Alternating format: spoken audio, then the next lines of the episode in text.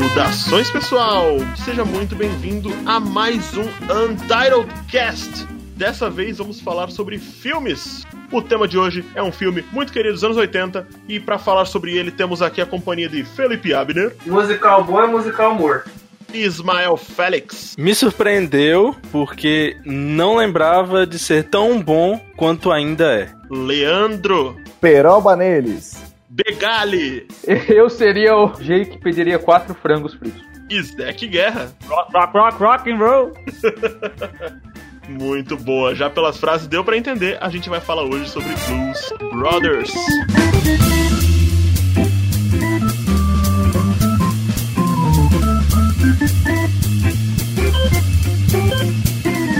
Vamos começar esse podcast dando aquela esquentada tradicional. O que vocês fizeram essa semana? Estou reassistindo do zero a série Supernatural. Aê, muito Coragem, bom, hein? Muito bom. No corajoso. decorrer da semana assistindo assim, uns episódios por dia. Depois eu te mando o link das últimas 15 temporadas. Nossa, cara, 15 temporadas. Não, porque se passa muito aqui, fizeram muita filmagem aqui pela cidade e é maneiro. Tem 15 temporadas ou tem mais? Acho que a última é a 15. Eu acho que eu estou na décima primeira. Pra você ter ideia, começou essa primeira temporada foi em 2005, cara. Faz muito tempo. É demais. Eu comecei a assistir na sexta temporada. Eu assisti as seis primeiras, e aí depois eu tô acompanhando desde então. Ah, tá, eu entendi você. Eu comecei a assistir na sexta. Eu falei, ué, cara, ia, ia dar uma quinta, velho. Você pulou. É, eu fiquei com essa impressão também. Eu parei na sexta. Eu comecei a assistir quando eu estava na sexta temporada. Eu comecei a assistir da primeira até a sexta direto. Ah, sim. Começar a assistir, porque eu nunca vi. É divertido, viu? O primeiro episódio tem uma referência com o James Hetfield que é muito boa. Olha, Qual que é? É porque assim, na série, os irmãos eles fazem documentos falsos e sempre quando eles se apresentam como agentes do FBI, eles dão um nome. Aí, tipo, é, eles estão no aeroporto e falam assim: aqui é o agente Hatfield e agente Hammett, pedimos para evacuar o avião. A gente Redfield é A trilha ótimo. sonora, velho, é muito boa, cara. Eu curto pra caramba. Só as clássicas. Ah, com certeza. Então, vale, vale a pena pelas referências, pelas piadas e pela trilha sonora.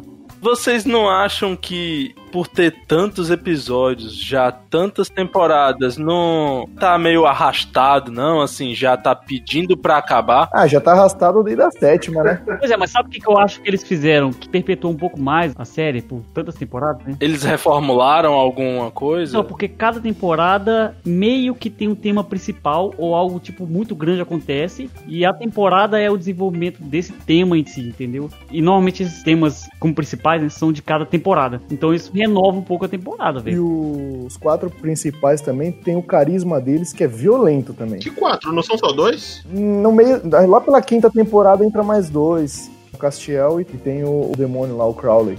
Os dois têm um carisma Uhum. violento. Castiel eu conheço. Na época que eu ia nos Anime Friends, eh, sempre tinha uma salinha de faculdade do Supernatural que tinha sal no chão.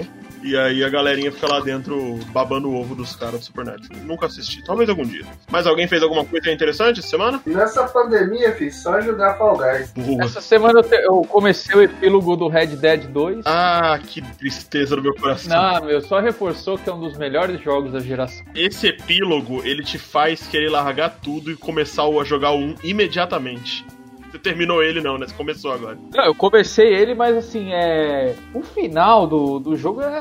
O, o roteirista da Rockstar tá, tá de parabéns. Não sei se ele continua na Rockstar, porque a Rockstar tava nessas loucuras aí de demitir todo mundo. É, teve um dos Pica Grossa lá que saiu, né? Agora eu não vou lembrar o nome do cara. Sim, sim, teve um dos caras, um responsável pelos roteiros. O próprio Laszlo também saiu, ele era o maluco responsável pelos diálogos. Então, assim, a Rockstar, teoricamente, perdeu um pouco da qualidade que ela tinha no plantel dela, mas não sei como é que vão ser os próximos jogos. Mas Red Dead é maravilhoso. Eu não tenho coragem de fazer o final ruim. Eu só vi pelo YouTube. É, Eu nem vi, eu não tive coragem de ver, porque o jogo é tão bom. E você realmente entra na redenção do Arthur que. Ah, é maravilhoso. A gente vai falar sobre, porque eu- minha assinatura do contrato, minha cláusula, tava dizendo que eu só gravava isso daqui se eu pudesse botar esse jogo algum dia pra gente gravar. Então a Caramba. gente vai fazer um episódio em algum momento. Eu tenho vontade, tenho muita vontade de jogar, mas eu queria jogar o, o 1. Agora, tem gente que diz que dá pra jogar o 2 antes do 1, né? Jogo 2. É porque o meu medo é pegar tudo que é muito elaborado no 2 e depois no 1 achar estranho, sabe? Você vai ter um pouco disso, mas ainda hoje o jogo se sustenta sozinho. Legal, porque eu sempre gostei muito de faroeste, sabe? Eu lembro no início dos anos 2000, quando meu pai comprou o primeiro aparelho de DVD aqui pra casa, e todo fim de semana, um gênero que sempre estava presente nos DVDs que a gente alugava, eram uns- geralmente uns quatro ou cinco, tinha que ter pelo menos um filme de faroeste. Geralmente eram uns dois, mas sempre tinha pelo menos um. Pois eu joguei Patrulha Canina ao resgate. porque Você tem filho? eu tenho. Ah, tá. Aí do... Acordei de manhã e falei assim: agora que eu vou arrancar a cabeça, vai sangrar tudo. O que é Dark Souls, né? O que é Doom Eternal perto de Patrulha Canina? Não, é, eu falei assim, vou ligar meu Ghost of Tsushima. Aí meu filho acordou e falou, vamos jogar patrulha? De fato, prova de amor. é, pois é, aí perdi meu note, minha cadeira e meu videogame. Na semana eu tava assistindo um, um filme quase igual ao que a gente vai falar. Eu tava assistindo Homens de Preto. Que tem bastante a ver, inclusive, hein? São dois caras de paletó. Tem bastante a ver, tem bastante a ver. Essa semana eu vou dizer que eu comecei uma experiência muito interessante que foi de, a de reassistir uma série também. Mas é muito engraçado a gente poder assistir uma série depois de tantos anos que a gente não vê. A série que eu vi quando era pequeno, mas eu comecei do comecinho agora, indo em sentido cronológico, assistir Um Maluco no Pedaço, Fresh Prince of Bel-Air. Putz, da hora. bom, velho. Cara, é muito bom só você envelhecer e você entender as piadas melhor e você entender o- as críticas da série melhor, é- é bem legal. Tô reassistindo com a minha esposa o House. E também tô brisando, cara, é muito bom o House. Maneiro pra caramba. Mas é, é lupus? Não, é, todo mundo mente. As, as piadas de House é basicamente isso, né? Nunca é lupus e todo mundo mente. Nossa, mas House é muito bom. Mas eu comecei a assistir o Maluco no Pedaço. Mas o maluco no pedaço, ele diverte até quem não entende as piadas de adulto. É que são Sim. vários níveis de entendimento, né? Até a criança mais novinha acha engraçado alguma coisa, mas aí o adulto Sim. já vai pegando outras coisas e acaba sendo engraçado pra todo mundo, né? É engraçado porque eu, tipo, mano, eu sou com moleque branco de classe média. Eu cresci assistindo essa série e pra mim ela era uma série muito engraçada por conta das piadas. E tinha uma ou outra inserçãozinha de, de crítica política, mas eu não entendia isso na época, tá ligado? Sim. E aí, voltei a assistir ela dublada, né? Porque, meu, dublagem clássica é maravilhosa. E eu fui ver um vídeo e eu percebi o quanto a dublagem ela amenizou algumas características ácidas da série. Como assim? Tipo, alguma piada que só funcionaria em inglês e que eles aliviaram, deixaram mais PG-13, sei lá. Uma parada que a Marina, agora minha mulher, me lembrou aqui bem. Estava assistindo no começo, bem no primeiro episódio, o William chega, né? O Will, ele chega na casa lá e aí o Jeffrey fica, ah, senhor William, senhor William, senhor William. E aí, na dublagem, o William fala, ah, é muito formal, para com isso, pode me chamar só de Fresh ou de Prince, uma coisa assim. Em inglês, ele fala literalmente: Ah, você tá parecendo os malucos da senzala. Master William, Master Caramba. William. Eu falei, cara. Da onde veio isso, Nossa. tá ligado? Tipo, literalmente falou, tá parecendo os, os mestres da Casa Grande na senzala, tá ligado? Eu falei, eita! Ah, hein, meu? Então, assim, a dublagem, ela amenizou alguns aspectos de crítica racial e de paradas que seriam mais pesadas. Eu fiquei, nossa! Aí eu comecei a. Aí eu botei em inglês e agora eu tô assistindo em inglês. E realmente, cara, é, é muito boa. Ainda é muito boa, muito poderosa. O Will Smith até hoje é conhecido mais pela Fresh Prince do que qualquer outra coisa na vida. É impressionante. Não sei, talvez Homens de Preto seja até maior pra algumas pessoas, mas Mas no Brasil e em outros lugares, mas nos Estados Unidos é quase que unânime. Tem uma entrevista que o Will ele falou que na hora que ele conseguiu, né, ganhou a, o- a série, aí o pessoal foi falou pra ele: "Ah, você vai criar o personagem, qual o nome do seu personagem?" E toma cuidado porque vão pra sempre se lembrar de você como esse personagem. Então seu nome vai ficar associado a ele. Então, tipo, o nome desse personagem, tu- na rua vão parar e vão te chamar com o nome desse personagem. Qual vai ser o nome do seu personagem? Ele, Will Smith. Ah. Deixa o meu nome mesmo. pronto. Tanto que ele falou, inclusive, ainda hoje chamam o Alfonso Ribeiro de Carlton. E ele até vira e fala, o que é muito melhor, né? Vamos combinar que o Alfonso Ribeiro é muito feio, o Carlton é bem melhor. e de fato, o Alfonso Ribeiro não fez mais nada, eu ainda lembro dele como Carlton. E o Will, mano, a carreira dele deslanchou, tá ligado? É, pois é, estranho, né? Essa galera que fica num papel só a vida toda e ficou marcado Uhum. e acabou. Bom, pelo menos houve isso, né? Tem tanta gente que tenta e nem isso consegue. Pois é. É bom por não ser pior, mas. Mais alguém quer falar mais alguma coisa? Comentar também que tem o Fresh Prince da Bahia, né, velho? Oi? Ah, sim. Mandaram no grupo aí. Um cara que parece muito, absurdamente muito o Will Smith. Não, velho. ele parece demais, demais. É o irmão gêmeo separado na maternidade. Mas pela, pela thumbnail eu tomei um susto. É muito bom. Não é o Smith? Não, caramba, dá o play e vê, o cara tá na Bahia falando português. Mano, depois eu dou o play nisso E aqui. É pior que o cara passou do lado do aeroporto, né? Porque lá na Bahia, onde tem esse bambuzal aí, é na região do aeroporto. E é bizarro que ele parece muito. incrível. Você tá vendo o cara falando português, mas, ué, sério, dá um bugado assim. Não é o Smith. É, velho, não. eu vou dar uma olhada nisso. depois. Meu Deus, eu tô pasmo aqui.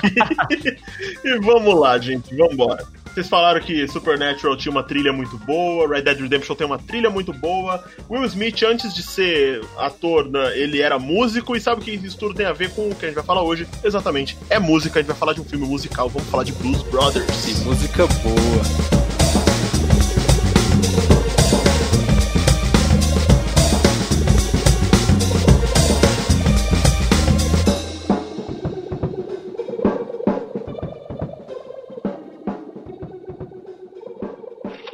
Bom, é isso aí. 7474505B. Que ala? Segurança máxima, bloco 9. Livramento, Condicional por bom comportamento. me dá um minuto.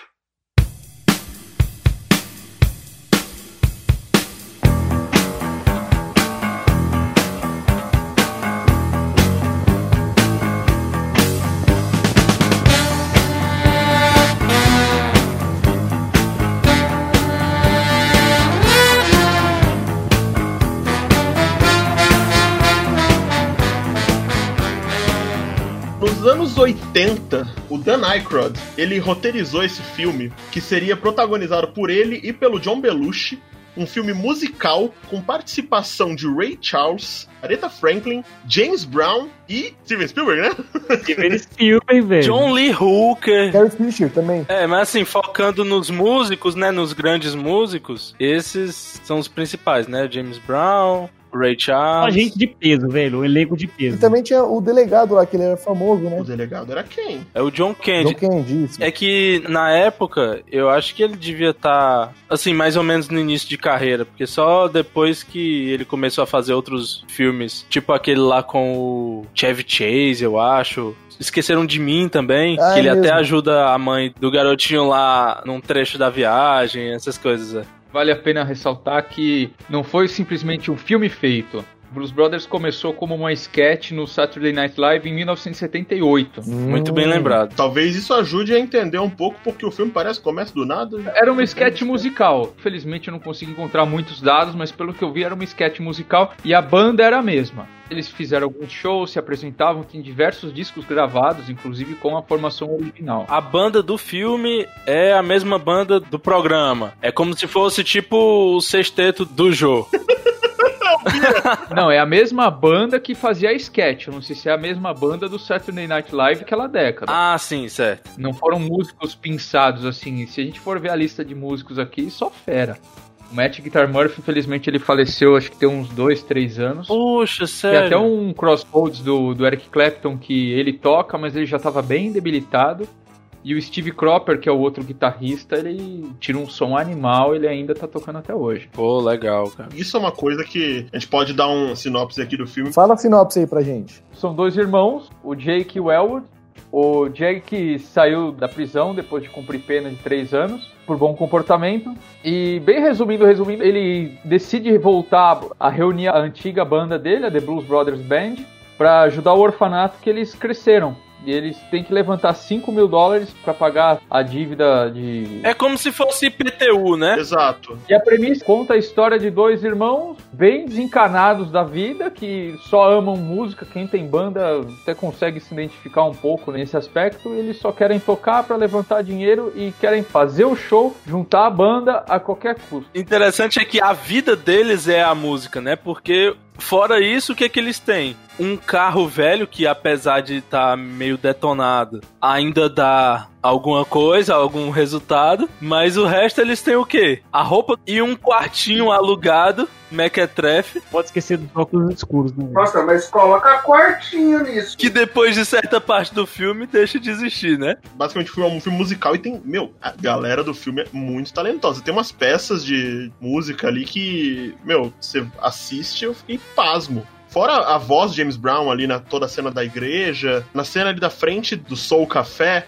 onde a Aretha Franklin canta, antes da Aretha Franklin tem um cara que toca É- guitarra. não é o John Lee Hooker ali? Eu acho que é, é o Johnny Hooker. Tocando bum, bum, bum. É absurdo, absurdo. E o legal é que eles estão lá como se fossem moradores da região e tudo mais. E no final da música, eles ainda discutem. Ah, não, fui eu que escrevi a música. Não, você tá de sacanagem. Foi Aham. lá você o quê? Essa música é do fulano lá. Tipo, mas era ele. É engraçado porque eles brincam com isso, né? Eles são pessoas simples que estão ali na rua só tocando a música, mas na verdade São os são caras. eles. Os grandes músicos de blues das décadas de 40, 50, 60 que fizeram história. Tá Todo mundo ali. né? Isso é que é, é o mais incrível no filme, né? Você pega essas grandes figuras e, e traz e monta um elenco espetacular. Uhum.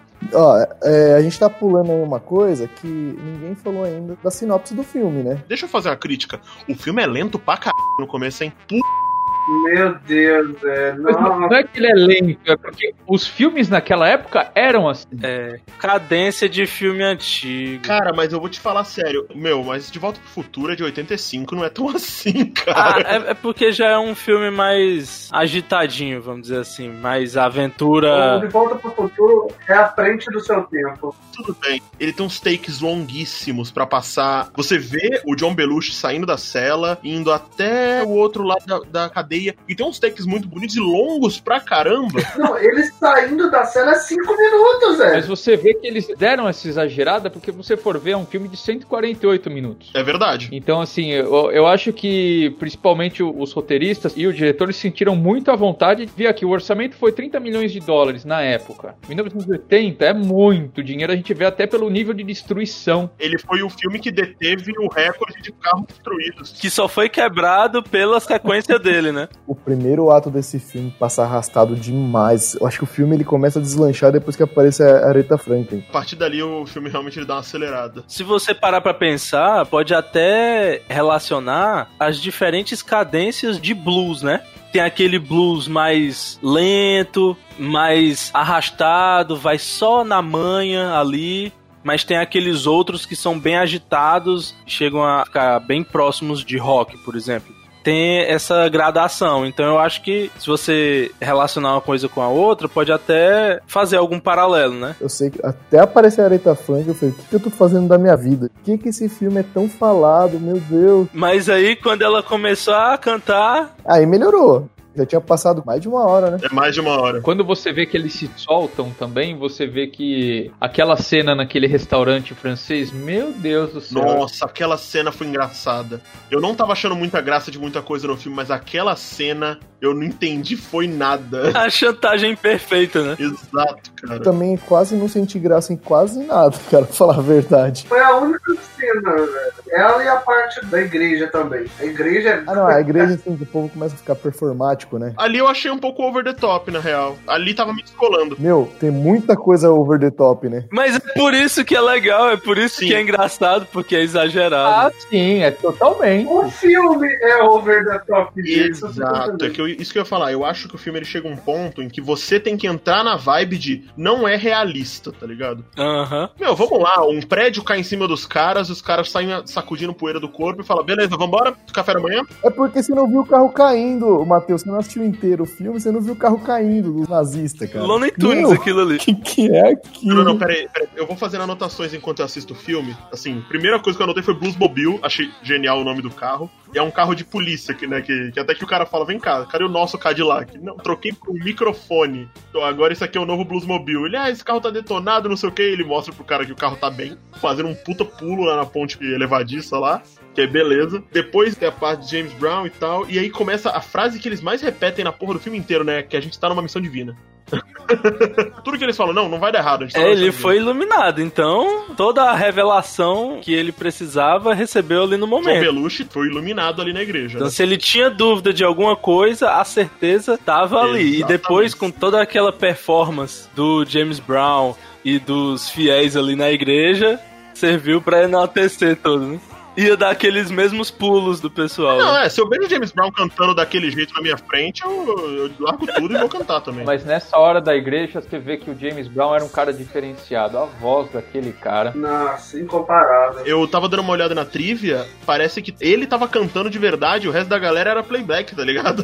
tava tudo lip syncing. Ele tava cantando. Dá pra perceber pelo suor, né? Pingando. Mas teve uma parada que eu anotei aqui. A gente já falou, a Carrie Fisher tá no filme. A gente vai poder comentar so- sobre isso. Eu só assisti até alguma aparição dela, mas anotei Carrie Fisher. Aí eu, pera aí, metralhadora de mísseis, what the fuck? Não, gente. Depois, explosivos, what the fuck? E aí depois o lança-chamas, eu, ok, seriously, what the fuck? que porra. Uma coisa, e esse rocket launcher que lança biribinha atômica? Não, não, não, são metralhadora de bazuca. É na hora que os policiais estão entrando no quarto, né? É a hora que eles estão entrando no hotel, ela é a metralhadora de bazuca. Quando os policiais estão entrando no quarto, é o explosivo que derruba o prédio todo.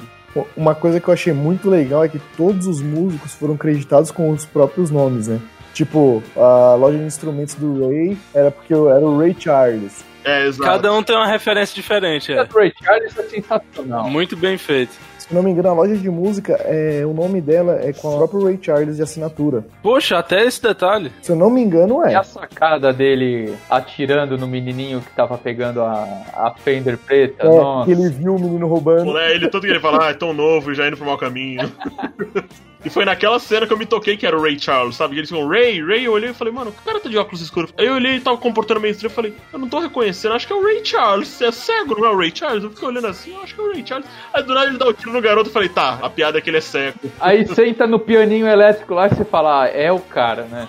Exato, naquela cena ali, é legal que os caras falam, não, não tem vida nesse piano, não tem som nenhum, não dá pra tirar um som daqui. Aí é claro que o Ray Charles vai sentar no piano Calem a boca, meros mortais. Essa piada vai vir na galope, né? Vai subindo, subindo, você já vai ganhando isso daí, né? Falando em piada pronta, ele mesmo faz piada com o fato dele ser cego, né? Porque quando eles estão lá conversando, chega um moleque e tenta roubar uma guitarra.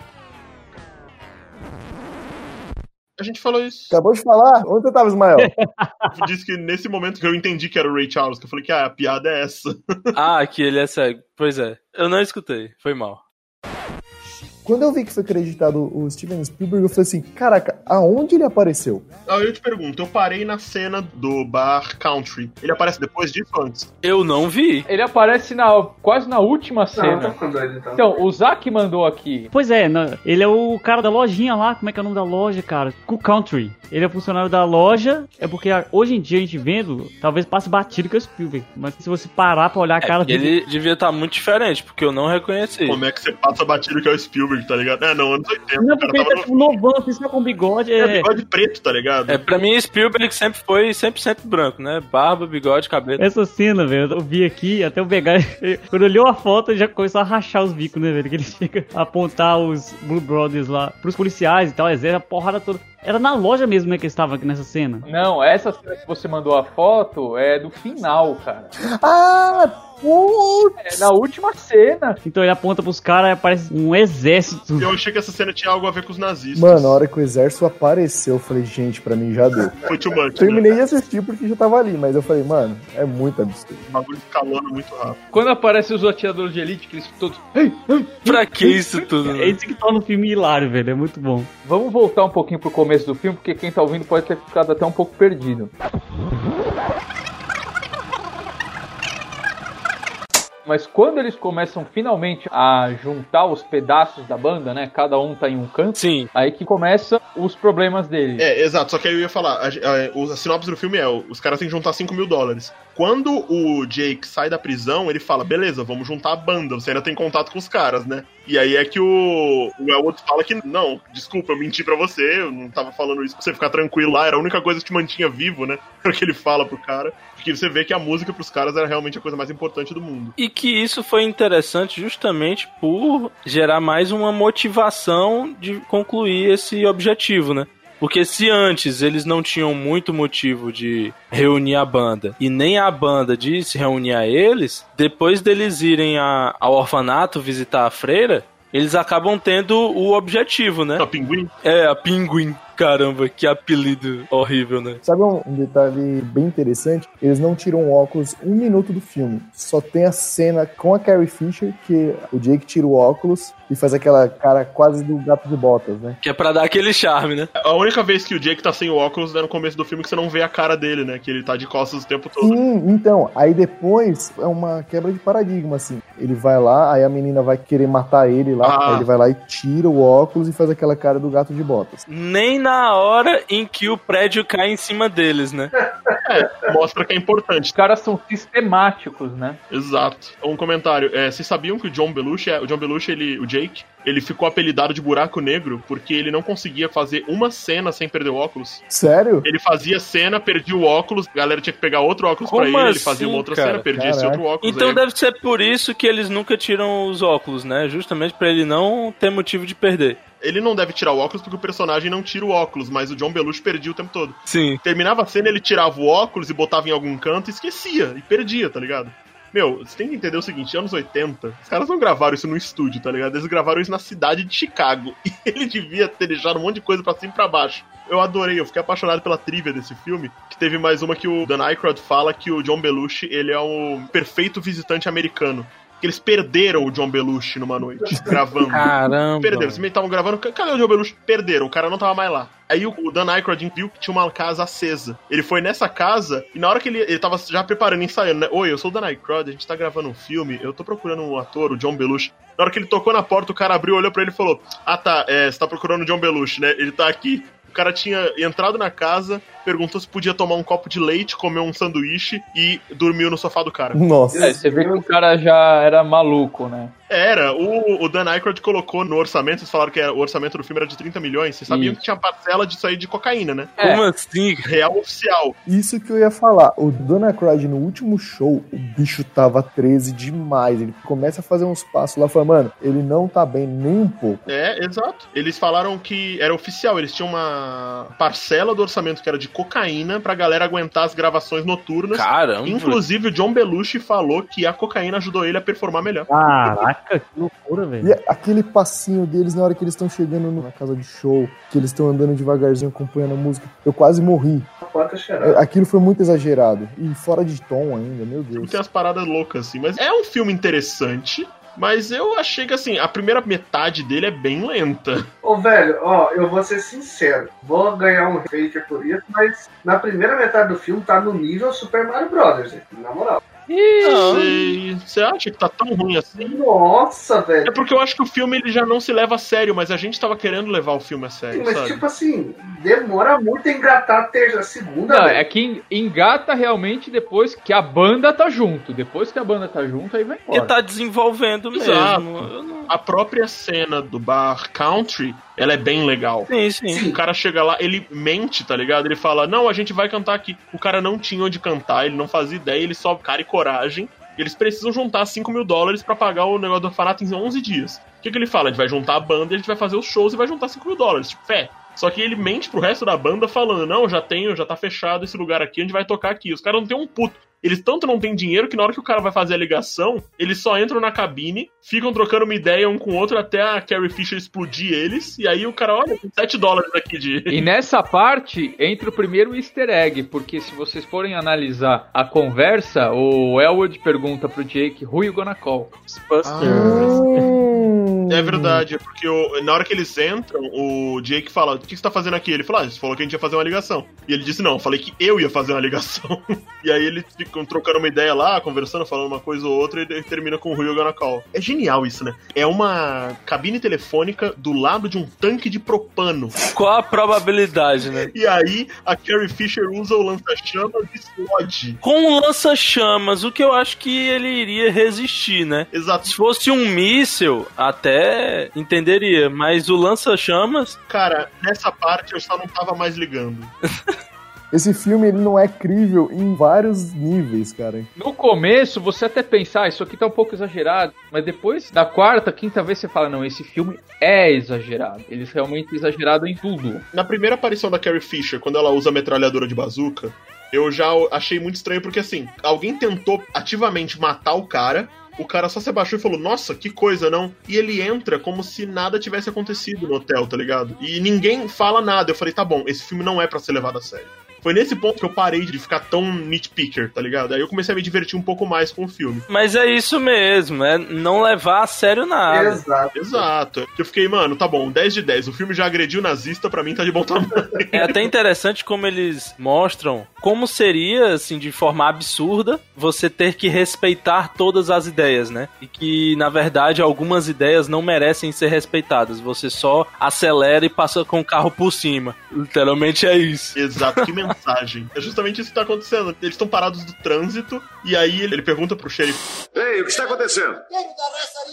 É, Os vagabundos ganharam na justiça o direito de fazer uma passeada. E vagabundos? Esse raio de partido nazista.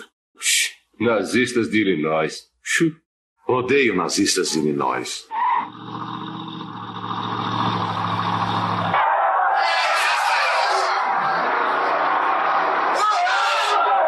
Passa por cima dessa porra. Não, engraçado que ele diz, ah, eu odeio nazistas de Illinois, né? Essa piada eu realmente achei muito engraçada. E ela é recorrente. Eu não assisti o filme todo, como eu falei, mas o resto do filme parece que vai ter a aparição desses nazistas de Illinois. Sim. né? Eu parei na parte em que eles chegavam lá no estádio, não sei. Tinha mais coisa lá. Eles prometem seguir os irmãos até o fim. E é até engraçado que eles acabam caindo no truque do Elwood de colocar o endereço falso na renovação da carteira de motorista. né? Que, aliás, aquela cena, né? A primeira cena da carteira de motorista. Carteira? Quando eles são parados. Eles só se olham. A gente já esperava aquilo acontecer, né? Nossa, vocês esperavam? Ali eu fui pego de surpresa. Eles são parados pela polícia.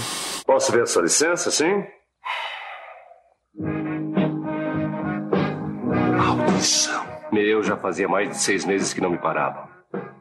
Aposto que esses tiras têm o fichão. O fichão? Sistema Municipal de Computação com a ficha de todo motorista. Licença de Illinois, atualmente suspensa, ordem de prisão pendente, violações 56, prenda o motorista, recolhe o veículo. Computador de verificação do estado de Chicago. Aí aparece lá, apreender veículo. 56 restrições, várias coisas. A carteira tava suspensa, Exato. mais de 50 infrações acumuladas. Prender o motorista. Prender imediatamente, né? E se você for ver, eles literalmente, em nenhuma parte, eles pararam em nenhum farol. Não param, eles vão direto. O Elwood ele simplesmente dirige. Vai embora. Aí na continuação é assim também. Mete o pé. Eles não param na ponte aberta. Eles iam parar, ele só não parou porque o Jake falou que aquele carro era uma bosta. Aí tinha que mostrar que não era. Com suspensão de polícia, com freio de polícia, com tudo de polícia. Exato. Ele falou: é, esse carro é ótimo e ainda tem um motor não sei o que, que ainda funciona com gasolina normal. E aí o cara, ele, ah, tá bom pra ser o próximo Bluesmobile? Ele conserta o acendedor de cigarro. Não, inclusive o acendedor de cigarro que ele jogou fora no começo da cena. É, ele joga fora no começo da cena, mas depois tem outro dentro, né? Tipo, É. quem liga pra continuidade? Carrie Fisher tá atirando de bazuca no meio de Chicago e tá de boa, tá ligado? Quem liga pra qualquer coisa?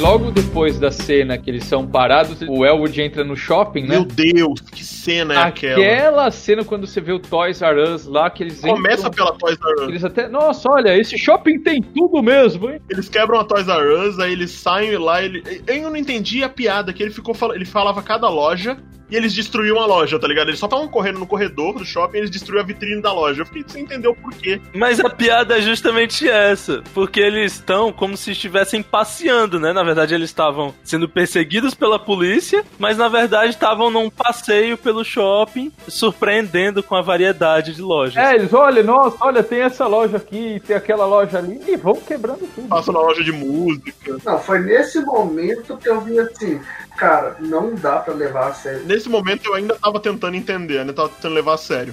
Mas eu achei engraçado que o Jake fala, ele falou, porra, acabei de sair da prisão e você já vai me botar lá dentro de novo? Eu fui assistir o filme, eu só tinha visto os dois, as duas figuras. Eu não sabia sinopse, eu não sabia droga nenhuma. Eu fui de peito aberto pra assistir o filme. Nunca tinha assistido antes, Eu sabia que tinha alguma coisa a ver com música. Eu nunca tinha assistido. Por isso que eu votei nesse filme. mergulhou na experiência totalmente nova, né? Legal. É, foi 100% nova. Como eu já disse, meu pai só entrava filme de brucutu. Eu fui assistir Star Wars, eu já era adulto. Porque o Han Solo não era brucutu o suficiente, né? O Han Solo até podia ser, mas o Luke Skywalker não. Não, não, meu pai ele assistia Van Damme, Chuck Norris, Schwarzenegger, Stallone, Um Charles Bronson. Charles Bronson. Fora disso, mano, nem passava na porta. Tá pro seu pai assim, fala, você gosta de destruição de carro? Ó, vê esse filme aqui. Cheguei pro meu pai uma vez pra assistir o Transformers. Ele, não, porque eu não gosto de filme de robô, não sei o que, não sei o que. Meu Pai, aguenta aí, vamos assistir. Espera as primeiras sequências de explosão, né? Sim, eu falei, relaxa. Aí a gente assistiu, aí quando terminou o filme, eu falei assim, e aí, gostou? É, é bom. Tem explosão suficiente. né? O padrão do seu pai é filme do Michael Bay, né? então ele ia gostar até de Tartarugas Ninja. É Por sangue isso. jorrando, é isso aí. Eu pra assistir filme com meu pai tem que ser assim. Kill Bill, então, é fã de carteirinha, né? Adorava, adorava. Mas voltando ao Blues Brothers. Mas assim, de todas as cenas, pra vocês, assim, pegando de cada um aí, qual seria a cena favorita? Essa valeu o filme, pra quem não assistiu, ou pra quem já assistiu, ah, essa é a minha favorita por um motivo específico. Eu tenho duas aqui. Se a pessoa gosta de música, se você for ver a- até as, as enrascadas que às vezes os músicos se metem, na cena do Bob's, foi onde o Matheus parou Isso, de é ver. do country lá, do bar country. Eles entram, eles tocam. Ah, aqui toca country e western. É uma banda de blues. Aí alguém lá lembra, não, puxa um lá aí e vamos tocar tal música. Eles tocam a abertura de A Ah, uma abertura de uma série antiga, né? série, exato, eles tocam a abertura de uma série. Aí depois eles ainda tocam uma outra lenta e todos os casais ficam lá se abraçando. E quem não tinha casal fica sofrendo ali. O solteiro chorando lá. Essa cena, assim, pra quem gosta de música, pra mim, essa cena em particular é um prato cheio. Fora da apresentação, né? Ah, É a minha favorita também. É a minha favorita também. Essa cena aí é legal que quando eles entram no palco, eles falam, nossa, tem grade no palco. Por que será, né? grade de galinheiro, né? É Grade de galinheiro, o cara fala grade de galinheiro, e aí depois você entende o motivo, né? Porque quando eles estão tocando coisa que a galera não gosta, a galera fica jogando bebida e tal. Quando eles gostam também. Mas até quando eles gostam. Então, Joga mais ainda. quando eles estão tocando coisa que a galera gosta, eles também jogam. Eu fiquei, cara, eu ficava sem entender, tipo assim, os caras tá gostando ou não? Por que, que as garrafas continuam voando, velho? Não, aí você vê o gerente saindo da sala e estoura uma garrafa na cara, na- do lado da cabeça dele, ele, ah, tá bom. Aí você fala, ok. E aí você vê toda a desenvoltura do Jack também, imitando o caipira pra cima do Bob lá, e ganha ele na, na lábia, né? Sim. É, Ele, a banda que ia tocar lá era Old Boys. Ele fala, somos a banda. Ele, ah, vocês são a banda? Eles, é, somos os Old Blues Brothers Boys and the Magical, não sei o quê. Essa cena do bar aí, é os caras dando tiro. Manja o Frazinho, não é? O baixinho do bigodão, lá do Lomen Tunis. Ah, o Brasil troca a letra. Isso, então, é, é total. E a outra cena que eu recomendo, assim, é a da perseguição dos carros policiais. Porque ali é uma destruição a- absurda atrás da outra. Se eu não me engano, no total de veículos do filme, tá? Que foram destruídos, foram 103 carros. Só foi batido depois esse recorde. Aí no Blues Brothers 2000 é que eles destroem 104 só pra firmar um novo recorde. Só de carros de polícia são 60 que eles compraram a 400 dólares cada. Não, caramba. 400 dólares um carro. Essas duas cenas, assim, pra mim, são muito boas. Eu adoro o filme. Eu sou suspeito, né? Quando eu vi aquele monte de carro de polícia estourando assim, eu falei assim, gente, como que tanto policial pode ser tão incompetente? Mas essa era a piada, né? É o policial que ou sempre chega no final, quando tudo já acabou, ou quando não consegue pegar o bandido. Olha é sempre a, a trilha sonora, porque sempre acompanhada de um blues de muito bom gosto, ou de algum jazz. É, a trilha sonora do filme é muito boa. Eu tava olhando aqui, fui catar a trivia que vocês falaram, só vou fazer esse comentário. Sabe a cena do começo, lenta e tal? Você vê a, a prisão inteira? Muito lenta.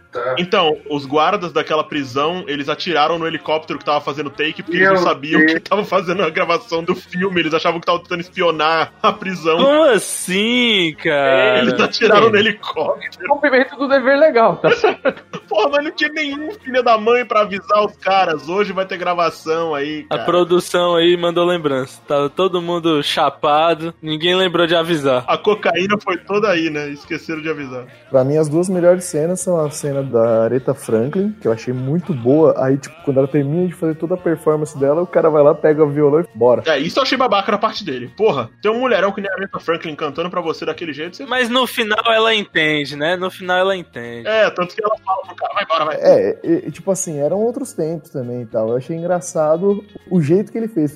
Falou, falou, falou, falou. Ah, tá bom, tá bom, ok. Aí pegou e saiu fora. Esse é um. A cena do Ray Charles é impagável. Nossa, é muito boa aquela É, cena. musicalmente, acho que a cena do Ray Charles ela é a mais legal, mas até no comecinho, acho que cena de ação, eu fico com a cena do shopping. Porque ela é, é qualquer coisa. Ela vai de 0 a 100 é muito rápido. Sim, é loucura total, né? Perseguição na rua e do nada vira uma baita cena de destruição no shopping, tá ligado? Lembrando, gente, efeitos práticos, tá? Então, É engraçado que tem uma parte que eu acho que não mostra, mas tem que ter aquela rampinha que o carro sobe só com dois pneus de um dos lados pra poder virar o carro, né? E tipo, o que teria num shopping convencional pra fazer isso, né? Nada, eles só colocaram a rampa lá e tá, vira aí pra dar mais loucura na cena. Mas num shopping não teria nada pra virar o carro assim. Esse negócio de carro de lado aí, eu lembro do Locadícia. Acho que o primeiro. academia de polícia? É, que o Marrone trabalhava no estacionamento. Sim, que ele passa entre os carros só de duas rodas, né? E o cara fala assim: não, mas não tem como pôr. Eu falei assim: ah, dá um jeito aí, se vira. Aí ele vai lá: ah, tem um espaço aqui. Aí ele vira o carro, estaciona o carro de lado. É muito inocente. Muito bem lembrado. E que eu acho que a gente poderia falar no futuro do primeiro filme ou de alguns filmes Ah, dessa com franquia, certeza. porque É clássico. sim, Locademia de Polícia tem filmes muito bons. Não todos. Acho que a gente pode falar do primeiro, né? É, poderia falar do primeiro. E você pode até ver que talvez, posso estar tá viajando, tá, pessoal? Que o GTA pode até ter bebido um pouco da fonte do exagero, principalmente nas perseguições policiais. Ah, mas não só GTA, como qualquer jogo de perseguição policial. Podia pegar o Driver também, não? Eu acho que acaba ficando isso, mas uma parada geral. Por causa da época, eu já relaciono com Driver. Não sei se é o 1 ou é o 2 que se passa na década de 80. Tem essas perseguições policiais de tipo ter 20 carros, 30 carros atrás de você. Não tem muito, realmente, mas tem aquela perseguição desengonçada com carro antigo, esse tipo de coisa. Mas no clima e não na quantidade de carros, não no, no volume. É, tipo, o Need for Speed, por exemplo, você tá correndo, daqui a pouco do nada vem um policial e puf, aí você vê lá a quantidade de policial atrás de você. É, é bem mais. O primeiro drive, ele foi de 99. Não, mas a história se passa uns anos antes, eu acho. É, ele, ele se passa no passado. Ah, entendi, entendi. Eu nem falei a parte que eu gostei mais. Cara, Diz aí. tirando a parte das músicas em si, porque são, tipo, excepcionais, é claro. Mas eu ri muito, são as partes de exagero, sabe, do filme em geral. Principalmente aquela parte que eles estão com os nazis perseguindo. Aí eu falei com o Begalho e mostrei pra eles pra ele aí. Os carros dando pirueta, sabe? Só tava os nazistas atrás deles naquela hora. É muito hilário. É, é, pode crer, tem isso também, né? Não, eles estão indo pro lado, aí o carro simplesmente volta. Eu falei, Mano, pirueta, velho, rodando. Aí os nazistas, sei lá, pula num precipício infinito lá, tipo, cai, porque fica voando, igual um avião. Vai um olho pro outro. Então vira pro chefe lá e fala: Eu sempre amei o senhor. Aí o carro. E o carro não só cai, tipo, e se quebra, ele, ele fura o chão. Essa cena que eu falei que parece Looney Tunes, né? É, ele fura o chão, aí um outro carro dá em cima e outro carro cai em cima dos dois, né? Quase como um desenho animado. E só faltou depois passar um caminhão com o piche pronto e tapar o buraco, né? Joga terra, passa piche. Passa asfaltando. Tem várias coisas, várias cenas desse filme que dão essa impressão justamente de brincar como. Não é um filme live action, é quase como se fosse um desenho animado live action, né? Tem muita piada de desenho animado. Acabei pesquisando alguma coisa e descobri que tinha jogo, né? Quem é que jogou isso aí? Não, não vamos falar disso, não. Eu cara." tinha assistido esse filme, tinha jogado o jogo, mas nunca tinha associado. Porque quando eu vi o filme, irmãos cara de pau. Uma Tá brasileirada no título, né? Tipo assim, nada a ver o título. Aí a gente decidiu a pauta aí, Blue Brothers era o nome do joguinho. Ah, mas filme? Teve filme? Na hora que eu coloquei na capa, eu, véi, Blow My Mind. Rock, rock, rock, rock and roll. Ô, Felipe, você jogou o do Super Nintendo, né? Você e o Zack. Sim, eu joguei Super Nintendo. Não ouse invocar aquela monstruosidade que fizeram pro Nintendo 64. Tá? Não ouse. Do Nintendo 64, eu tô com o eBay aberto aqui. Eu achei um, o menor preço do eBay. R$ 1.600 reais o cartucho. Oi? What? Tem que levar em consideração que o, o dólar tá caro, hein? O dólar Nossa tá caro, senhora, deve ser velho. isso aí. Não, mano, tem Ô, como. Matheus, eu procurei aqui no YouTube pra ver o long play. Tava falando aqui com, com o Zac e o Felipe antes da gente gravar. É bizarro. É como se fosse o, o jogo do banjo. Banjo depois da E lepra. eles tiveram até o mau gosto de colocar o espírito do John Belushi. Vamos Caraca. falar de coisa boa, vamos falar do primeiro É, melhor Mas mesmo. teve outros jogos bons, né? deles, eu só sei desses dois, velho. A trilha sonora ela era baseada em filme em geral e eles pegavam discos pra tirar nos inimigos, velho. E aí seu objetivo era pegar as notas musicais, é total plataforma o game. Nossa, mas era muito bom, velho. Os bichos não tinha nada a ver, tipo, era inseto, tinha cogumelo, umas coisas, uma viagem muito louca, velho. Nossa, eles dão um gritinho, né? Sim, sim. Seleciona o personagem e ele grita. Por isso que a minha entrada foi referência ao desenho. Ele grita rock, rock, rock, rock and roll. velho e os caras ficavam bombados quando você pegava, não lembro o que que era, velho. Era muito doido. O jogo de Super Nintendo, pelo menos, é bom, porque eu nunca joguei. Não, é ótimo, é É excelente. bem legal, velho. É bem divertido. Sim, poderia ser qualquer coisa. Você perguntou o que ele pega aí, que fica gigantão. É, um- é tipo um cogumelo, velho, que ele come. Referência a um jogo que eu não sei. Ah, é claro. É um jogo de plataforma genérico em que o cara fica gigante comendo um cogumelo. Pô, Do Super NES. Nossa, não, o cogumelo ele pula, pô.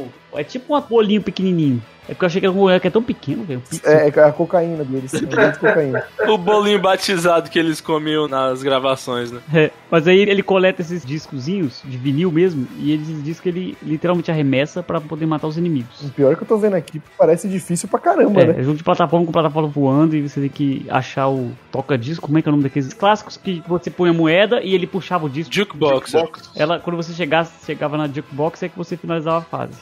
Mas é total plataforma com armadilha, com inimigo e blá blá blá. vocês estão falando aí é o The Blues Brothers Jukebox Adventure, tá? Também teve um outro jogo anterior, que é só o The Blues Brothers, que é pra DOS, Amiga, Commodore 64, Game Boy e o Nintendinho. Que é feio pra diabo, né? Faça a mínima ideia, nunca vi. Nem sabia que existia, velho.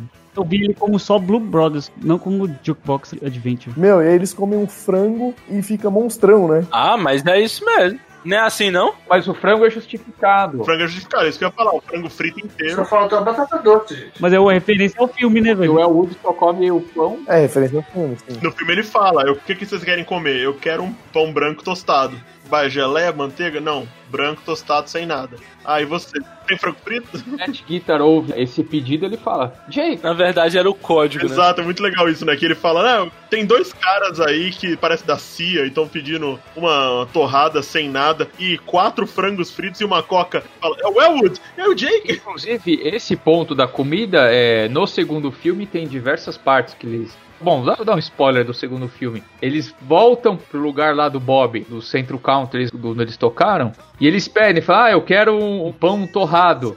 Aí o Bob olha, eu já não te conheço antes, já não te vi, eu já- alguém já me pediu isso.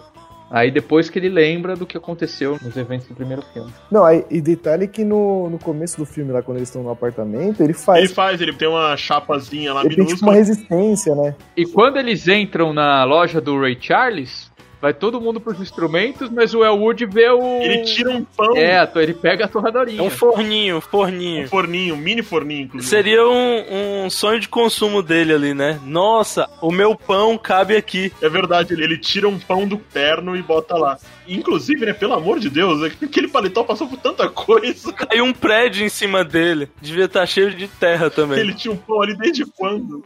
Aliás, outra parada que parece desenho animado, né? Cai um prédio em cima dos caras, os caras saem sacudindo poeira, tá- saem todos imundos. Cinco segundos depois eles estão limpos. Tipo, não tem efeito, né? Não tem after effect pelo que E acontece. tem a lama também, né? Que você não viu. E não dá nada. Ah, eles levantam lá sujo, mas depois segue a vida, né? É aí que dá a maior perseguição do filme. E depois tem até, eu não sei se vocês separaram, que tem até uma música brasileira no final do filme. Sim, no elevador. Toca a Garota de Ipanema no elevador. Claro que toca a garota de A Ipanema. famosa música de elevador, né? Eu nunca tinha visto The Blues Brothers, mas é inegável que um monte de filmes que eu já vi, ou um monte de coisa que eu já consumi, pega muita referência de coisa dos Blues Brothers. Dos Blues.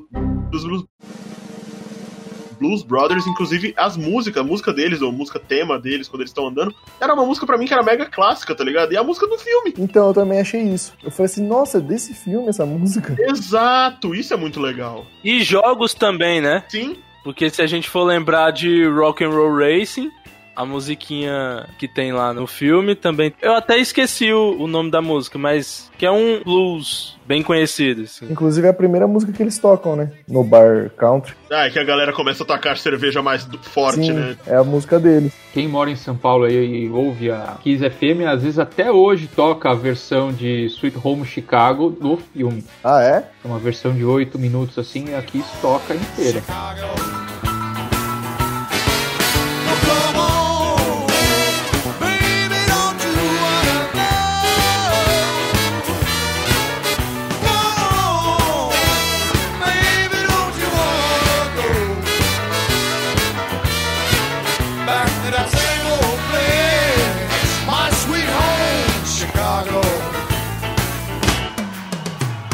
Mas Vamos então encerrando esse papo. A gente pode dar uma nota pro filme, né? O que, que vocês acham? Vocês aí que assistiram, vocês que já gostavam, vocês que assistiram pela primeira vez. O que, que vocês acham de dar uma nota, uma consideração, uma recomendação, sim ou não?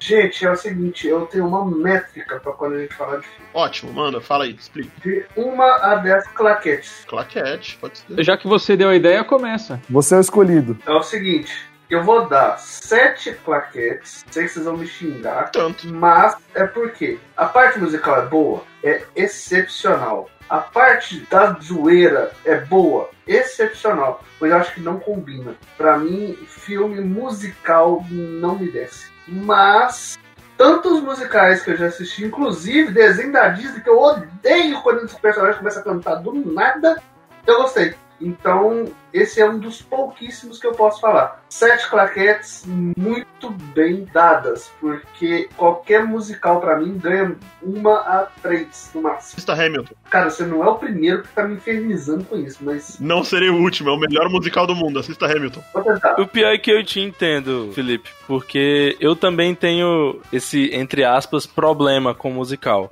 Eu sempre acho muito estranho quando as pessoas do nada começam a transformar o diálogo do filme em música, ou a música é parte do diálogo do filme, e começam a cantar e a dançar e vira aquela zorra, todo mundo dançando. Mas em relação a esse filme específico, eu não tenho problema nenhum. Por exemplo, quando você pega um musical tipo Glee, E que, inclusive, critica isso, hein? o que eu acho bizarro é que eles têm emoções, eles têm reações que são tão exageradas. É uma alegria tão exacerbada que pra mim parece freak, sabe? É estranho num nível bizarro, porque pra mim é como se fossem vários coringas com sorrisos de orelha a orelha, olhos esbugalhados e olhando pra você e dizendo: "Fique alegre, alegria máxima". Ah! e cantando e dançando e se divertindo e eu só olhando aquilo. Caramba, que loucura!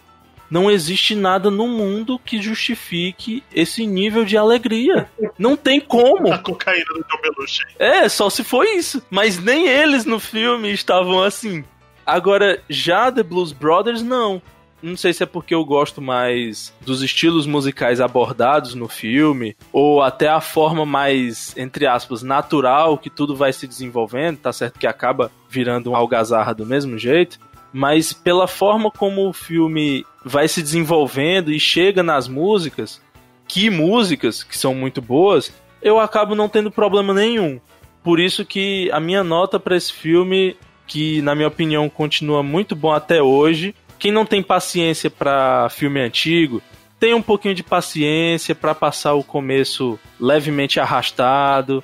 Considere que é um, um filme antigo, que já tem seus 40 anos aí, né? Nossa, mãe do céu, é sério, é 40 anos já. Não é pouca coisa. Se você pensar, ah, um filme de 40 anos atrás, tem que dar um desconto. Mas depois que deslancha, é excelente. Prova disso é minha namorada mesmo. Que a gente assistiu e ela tava já meio sonolenta. E foi passando a parte inicial do filme. Mas quando começaram os números musicais e as loucuras bizarras do filme, ela foi espertando e foi se interessando cada vez mais pelo filme. E caramba, que filme doido! E ria de algumas partes engraçadas. E no final ela se surpreendeu de forma extremamente positiva. Ou seja, pra mim, oito claquetes muito bem merecidas. Manda aí, Leandro. Então, comentando essa questão aí de filme que começa a música do nada, eu lembrei de um Caminhos da Floresta, que do nada o povo tá conversando, do nada começa a cantar. Ah. Aí você fala, gente, o que tá acontecendo? Que filme doido. Eu senti isso nesse filme, no Blues Brothers, na cena da Aretha Franklin. Só. É a única cena que faz isso, pelo menos até o Sim, ponto que eu Que eu me assisti. lembro é a única cena que tem isso, que é tipo um, um diálogo, assim, tipo Grease e os Tempos da Brilhantina. É um diálogo que vira uma canção. Isso. Coreografia e tal. Pra mim, não tenho problema nenhum em assistir filme velho. Se pegar meu celular aqui, o que tem mais é filme velho, que eu fico revisitando. Pirateiro. Não, é, é Netflix, chama. Ah, tá. Agora, o filme ser arrastado, aí vira um problema. Esse filme, ele me tirou muito da vontade, assim, logo no início dele. Confesso que quando começaram as músicas, ou as apresentações musicais, eu achei que melhorou bastante. Numa leve proporção, leve, assim, bem de leve, lembra um pouco o filme do Elton John, o Rocketman. Rocketman. Porque no meio do filme começa lá, inclusive tem Sim, é, tem umas partes assim no filme mesmo. que é. é aquela lúdica que aparece todo mundo com outra roupa. Ninguém trocou de roupa, mas do nada aparece uma roupa branca. Agora, todo o resto, todo o absurdo, não foi legal. Pra mim, acho que seis claquetes estão muito bem pagas Ei, por Tá. causa das músicas. Felipe achando que a parte dele que ia ser o problemático. Vai, v- v- vamos lá, minha nota, vou dar sete. Músicas e elenco. Aê! Tá, mas eu vou mudar minha nota pra baixo, Ah não! 6. Porque aquele começo foi muito arrastado. Ray Charles e Aretha Franklin merecem pelo menos um 7. Se não fosse eles, ia ser 3, tá? O espírito do James Brown tá triste com você. Não, cara, mas é sério, aquele começo arrastado. Eu fui até fritar nuggets. Não sei se você sabe como é que funciona, mas fritar nuggets não ajuda você a ter concentração. Não, mas eu não ficava tão disperso, eu falei, ah, tô com fome. Então o nugget dá uma ajudinha. Acho que o próximo seria eu, pela ordem. Só que o problema é, como eu falei, eu não terminei de ver o filme. Então eu acho que não vale eu dar uma nota tão legal quanto as outras pessoas estão dando. Então, querido ouvinte, fique com a nota do IMDB, que é um 7.9. Que eu acho que é uma nota válida pelo que eu assisti do filme. Assim, o começo ele é um pouco arrastado demais.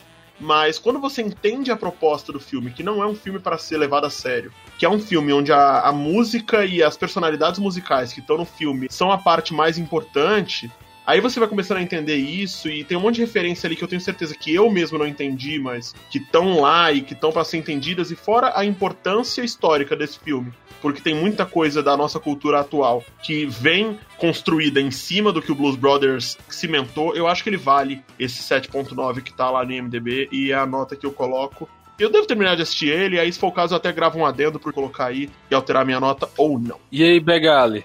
Só ratificando tudo que o Matheus falou, assina embaixo. Eu tenho uma memória muito boa de ver esse filme com meu pai. Eu acho que eu devia ter uns 12 anos. E a gente viu antes de ver os Blues Brothers 2000 no cinema. Pô, vocês viram no cinema o 2000? Que massa! Saiu quando, 2000?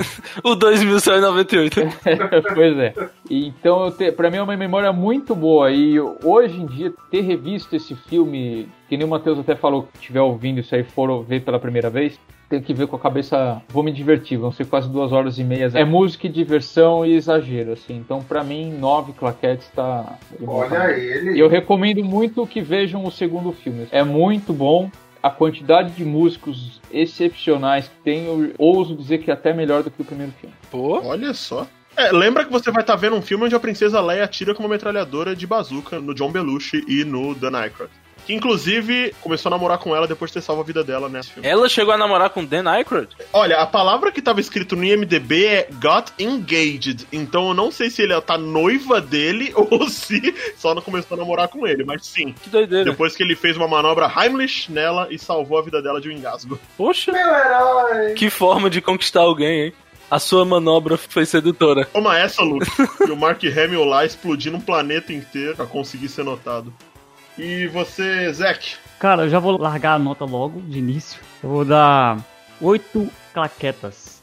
Mesmo sendo tipo meio galhofão, sei lá, propósito do filme, eu acho que mesmo assim tem que ter um certo equilíbrio, ainda mais se você tem gente de tanto peso quanto Aretha Franklin, Ray Charles, Carrie Fisher e os músicos lá, absurdo, cara. dá pra dar mais, porque eu imagino que se fosse, sei lá, se eles tivessem escolhido fazer um filme musical, essas estrelas da música absurdamente, Com cara. um esse elenco de peso. né? Como é que seria o desenvolvimento musical e a trilha sonora do filme se fosse voltado pra isso, velho? Muito bom. Já foi pra caramba, né? Sempre nas aparições deles foram, claro, excepcionais. Depois aparece o carro voando, dando um mortal pra trás no ar. Eu não posso falar que desperdiçou o trecho musical que aconteceu lá no caso, mas, tipo, são músicos de muito peso pra poder. Você não gostou de estar misturado num filme tão galhofado. Um mega galhofão. Porque eles estavam lá pela brincadeira também, né? Eu acho que eles estavam se divertindo e eu não tenho certeza, mas eu acho que na época eles já não eram tão lembrados quanto na época em que eles tiveram o auge. O James Brown não sei, mas por exemplo, Ray Charles ainda continuava, tipo a própria Aretha Franklin. Eles não estavam meio esquecidos, não, assim. Aretha Franklin, com certeza. Ela. Esquecido que eu digo é no sentido de não estarem mais tocando o tempo todo na rádio. Não, esse pessoal foi mais 50 e 60, mas Pois eles é. se mantiveram, sim. É disso que eu tô falando. Eles ainda estavam vivos, ainda eram relevantes artisticamente falando, mas eles não estavam mais na moda, digamos assim. Se for analisar a música americana, ela foi muito cíclica, né? De praticamente a cada década era um estilo, vai, do que a gente poderia classificar como música popular americana. Sim. Então nessa época aí, já tava entrando com aquele pezinho no disco, né? É, foi só um pensamento aqui, né? Eu- Eu não tenho certeza do contexto artístico na época, mas a impressão que eu tenho é essa, que eles não estavam tão no topo das paradas, mas o filme fez com que eles recebessem um pouco mais de visibilidade do que eles estavam tendo nos últimos anos. É só um- uma impressão minha. Á- Às vezes vai da nossa compreensão e da nossa sensação, porque, meu, quantos anos vocês tinham quando esse filme saiu, sabe? Nem era nascido. Eu não tinha nenhum. Ninguém era nascido. né? Então, cara, a gente acaba pegando uma referência de uma época que a gente não viveu, então a gente não tem como falar com certeza. É impressão mesmo. O que eu gostei é como esses tipos de filme eles acabam sendo uma forma da gente viajar no tempo. E logo ali na cena, antes da Aretha Franklin, vocês diriam que aquele lugar onde eles estavam andando de carro, cheio daquele jeito, que aquilo ali era os Estados Unidos? De verdade, tipo, eu nunca tinha visto uma representação americana daquele jeito, sabe? Não, tava realista demais em relação ao gueto, né? É, aquilo foi sensacional. Então eu acho que o filme ele tem uma pegada absurda e ao mesmo tempo ele tem uma representação realista muito interessante. Mas você diz de crítica social até? Assim, de mostrar uma outra Hollywood, vamos dizer assim. um- Se você for analisar assim, de crítica também, tem uma hora que eles perguntam lá pra alguém da banda, eu não vou me lembrar quem, eles falam pra ah, onde tá o Matt? Ah, o Matt virou empresário. Agora ele tem uma grande lanchonete. Aí quando você vai ver, ele fala, Ah, é, você vai ver aquela birosca em que ele é o cozinheiro, tá ligado? exatamente. Ele é o chapeiro. É um reflexo. E o cara era um puta guitarrista, né? Sim. Então é isso daí. Ele é um filme que não tem como negar, é um filme muito forte ainda. Foi usado de referência para muitas outras criações da cultura pop posteriormente. Fico muito feliz de a gente ter começado com um filme assim, sabe? Eu- E foi um bom filme que deu debate, porque nem todo mundo gostou, nem todo mundo conseguiu assistir, não é um filme que todo mundo já tinha na cabeça. Então vocês podem esperar próximos filmes aí que a gente vai falar aqui no, no Untitled. A nossa premissa é falar de tudo um pouquinho. Séries também a gente pode trazer aí. E sempre falando de jogos, vocês viram que até quando a gente fala de filme, a gente mete um joguinho no meio, né? Sempre. Plá, plá, plá, plá, plá.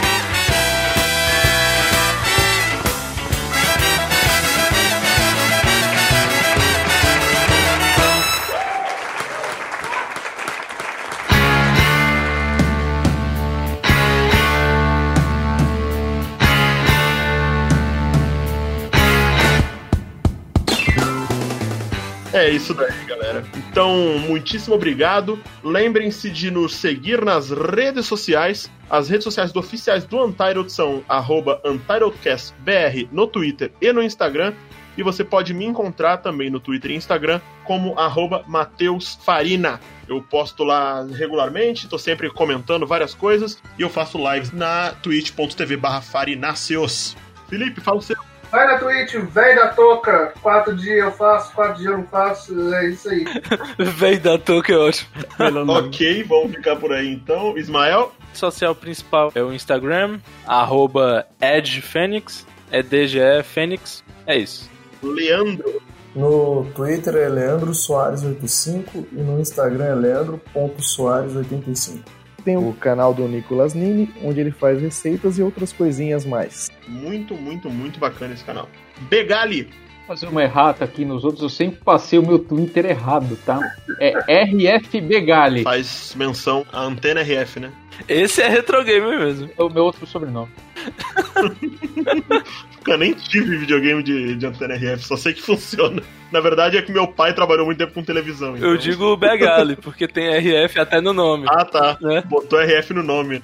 Isaac? Tanto no Insta como no YouTube e Twitch. Zack Guerra. Todo lugar. É Zack Guerra, mas quando tá em live, não quer guerra com ninguém, né? Nossa. É, não. O Homem da Paz. Zack conseguiu o sonho, né? A mesma handle em todas as redes. É incrível. É uma handle fácil, simples. A gente já sabe quem é que vai crescer e quem é que vai morrer. E aí, rapaz, você tá crescendo também. Vai dar certo. Eu tava falando do Felipe. Tô zoando. Caraca, gratuito. Valeu, galera. Valeu, pessoal. Falou, gente. Valeu, valeu. Valeu! Tchau.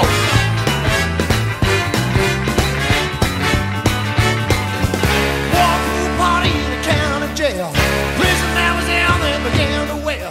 The joint was jumping and the blood began to swing. You should have heard us not out there, but sing, let's rock. Everybody, let's rock.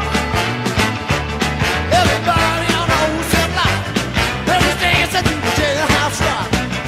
Spotted murmur, bloody tenor saxophone. Little Joey blowing on a slide trombone. A drummer boy from Illinois, crash boom bang. The whole rhythm section was a purple gang. Let's rock. Não, não, po- pode falar até porque você é o primeiro. Então bora lá. Exato, você é o A. Quem mandou botar seu nome de Abner? Não é só A como é B, né? o Felipe foi jogado no lixo, né? Tá tipo Abigail. Desculpa, eu tô olhando aqui no meu Discord, seu nick é Abnerd. Não tem nada de Felipe aqui. Você se resolva com quem botou seu nome. I'm gonna do the jailhouse rock with me. Let's rock. Everybody, let's rock. Everybody on the old set block. They're dancing to the jailhouse rock. Let's rock.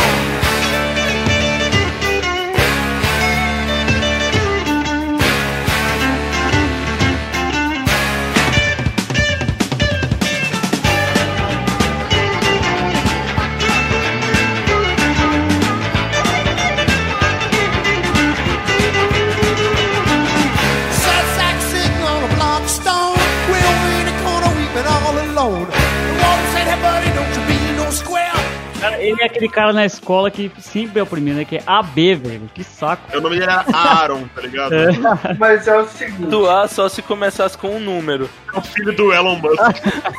Se for levar em consideração assim, e ele botar Felipe, vai dar na mesma, porque o Felipe é antes do É I. verdade, o próximo seria o Ismael. Então vá lá, se garanta. They're dancing to the jailhouse rock. Everybody on old set block. They're dancing to the jailhouse rock. They're dancing, dancing, dancing, dancing, dancing to the jailhouse rock. Oh, they're dancing, dancing, dancing, dancing, dancing to the jailhouse rock. Everybody on old set block. They're dancing to the jailhouse rock.